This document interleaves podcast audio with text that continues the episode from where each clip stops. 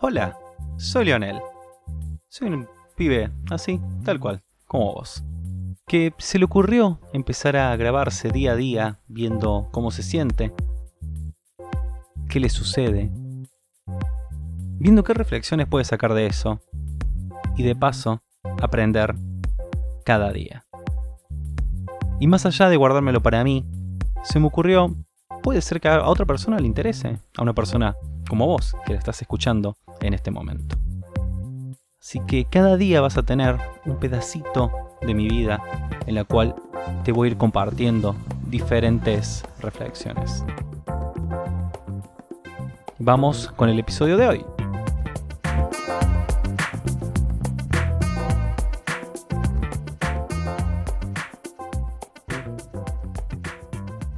Miércoles 25 de marzo, día 6. Hoy mi vieja mm, salió a comprar. Dice que vio bastante gente en la calle, lo cual me parece bastante raro. Parece que no estaríamos entendiendo bien cómo funciona la cuarentena. Igual no tuvo muchas complicaciones. Eh, no tardó mucho tiempo en comprar y, y poder volver a casa lo más rápido posible para evitar tanto contacto con el exterior y seguir cumpliendo la cuarentena como nos están pidiendo. Algo a destacar es que no se encontró harina, no encuentra harina y tampoco, tampoco huevos. Y es raro porque es algo que siempre hay, siempre hubo. Espero que la gente esté haciendo muchas pizzas y panes y no que se las estén guardando ahí al pedo y no la usen, porque si no, eh, qué sé yo. Es una cuestión media extraña esto. Justo hoy había escuchado un poco de eso en un podcast que hablaban de que en situaciones como esta en las cuales como que sobreviene esta cuestión del peligro, de la cuarentena, de cómo ese, se despierta ese instinto de supervivencia, aflora el egoísmo, porque cada persona intenta proveerse a sí misma y ver de estar bien a su forma sin pensar en los demás. Lo que sucede que en este tipo de casos, por ejemplo, en lo que es el abastecimiento, tanto sea, bueno, harina de lo que estoy hablando ahora, o alcohol en gel, que también ha sucedido, o barbijos, la gente piensa en sí, pero termina perjudicando a todo el colectivo en algún punto. Y es esto mismo, es la cuestión de, bueno, me fijo yo, qué hago yo, me salvo yo, después vemos el resto cómo se arregla. Algo también que me pareció bastante curioso y le encontré un cierto sentido, hablaban también de, de toda esta cuestión más allá quizás del egoísmo, sino simplemente del FOMO, que el FOMO es una sigla en inglés que significa Fear of Missing Out o el miedo de quedarse afuera, que se traduce en esta cuestión de, por ejemplo, vos ves que tu vecino fue y compró, no sé, 40 paquetes de papel higiénico. Y vos te quedas pensando, ¿por qué compra tanto? ¿Yo también debería comprarlo? Y empezás como con esta rueda de decir, che, me estoy quedando afuera de algo, debería salir a comprar papel higiénico. Más que nada porque si esta persona compró mucho, significa que en un momento yo no voy a tener. Y así la gente se va copiando de ver esa actitud de estar comprando mucho papel higiénico y llegamos al punto de que se desabastece en algunos lugares el papel higiénico. Ahora parece que es esto, el huevo y la harina es lo que está sucediendo. Pero bueno, lo interesante es que va a haber un montón de gente en su casa que, no sé, va a poder jugar a, la chaya o, o no sé, a tirarse papel higiénico porque van a tener mucho en su casa. Y lo que me pareció tan curioso luego de, haber escuchado este podcast mientras tomaba un mate en el balcón, como siempre, intentando tomar un poquito de sol y de, aire fresco en la medida en que se siga cumpliendo la cuarentena, haber escuchado todo eso y en minutos después ver una persona llevando toda su mercadería de un supermercado, en, visten las canastas que vienen como de envío, la cual duplicaba su ancho y altura como que se abasteció para todo un mes. Y es como, bueno, creo que estamos entendiendo todo perfectamente bien. Agregarle como una ironía gigante a eso, más, más de la que tenía. Pero pasando a cuestiones quizás un poco más curiosas, más, más alejadas quizás de la cuarentena, me encanta descubrir el, el, hecho de que a veces tenemos ciertas habilidades y las tenemos tan automatizadas que no nos damos cuenta de que las tenemos o, cómo las utilizamos.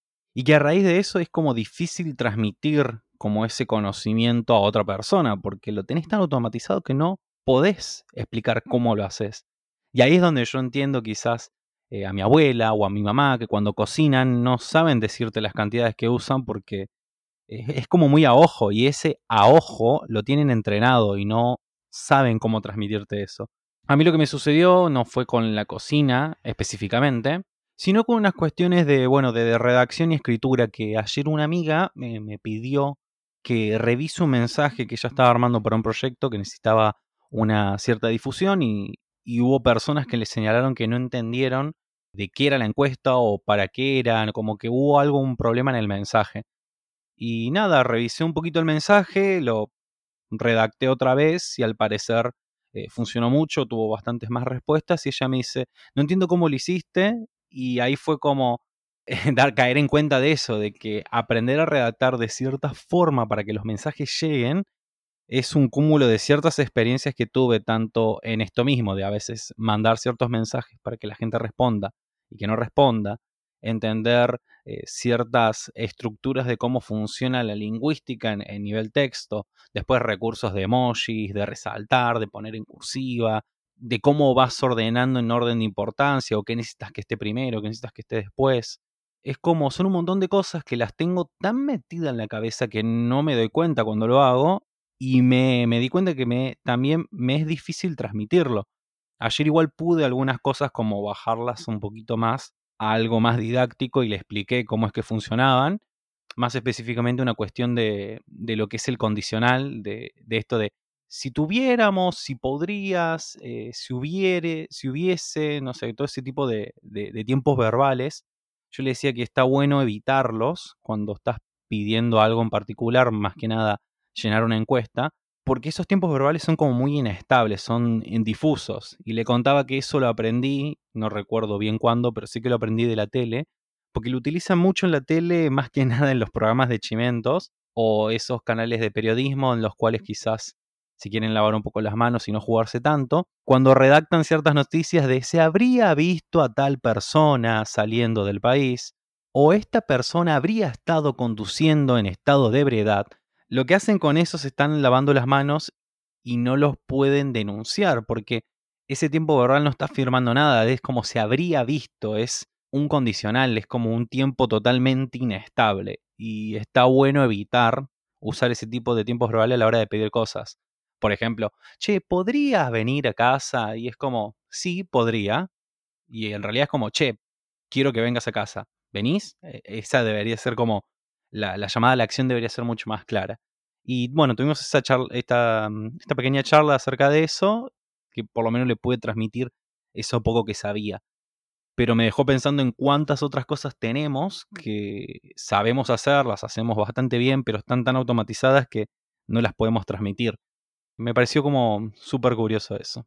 El día de hoy fue un poco más tranquilo, tuve, bueno, esas cuestiones eh, eh, relacionadas un poco, bueno, a entender cómo se comporta la gente en la cuarentena y más cuestiones de, intentar ayudar a la gente con estas cosas que parece que las tengo automatizadas, pero funcionan.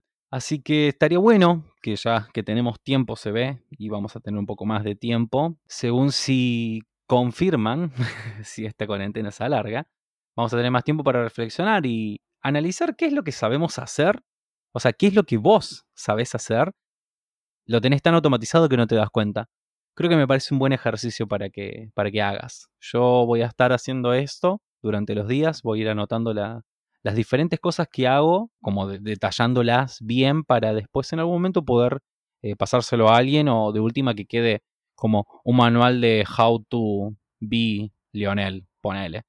Eso sería interesante, que cada uno se haga un manual de how to be vos. Te voy dejando por hoy, espero que estés comiendo bien, que estés viendo cosas alegres, que no, no, te, no le sigas y le des tanta bola a la televisión que están muy negativos, más allá de que sí hay una realidad, pero están muy negativos y eso no te va a aportar en nada. Lo importante es ir sabiendo cómo sigue esta cuarentena, cuidando de tus seres queridos, llamándolos y cuidando tu estado mental, que es lo más importante. Te mando un abrazo grande, te quiero mucho y nos escuchamos mañana. Chao.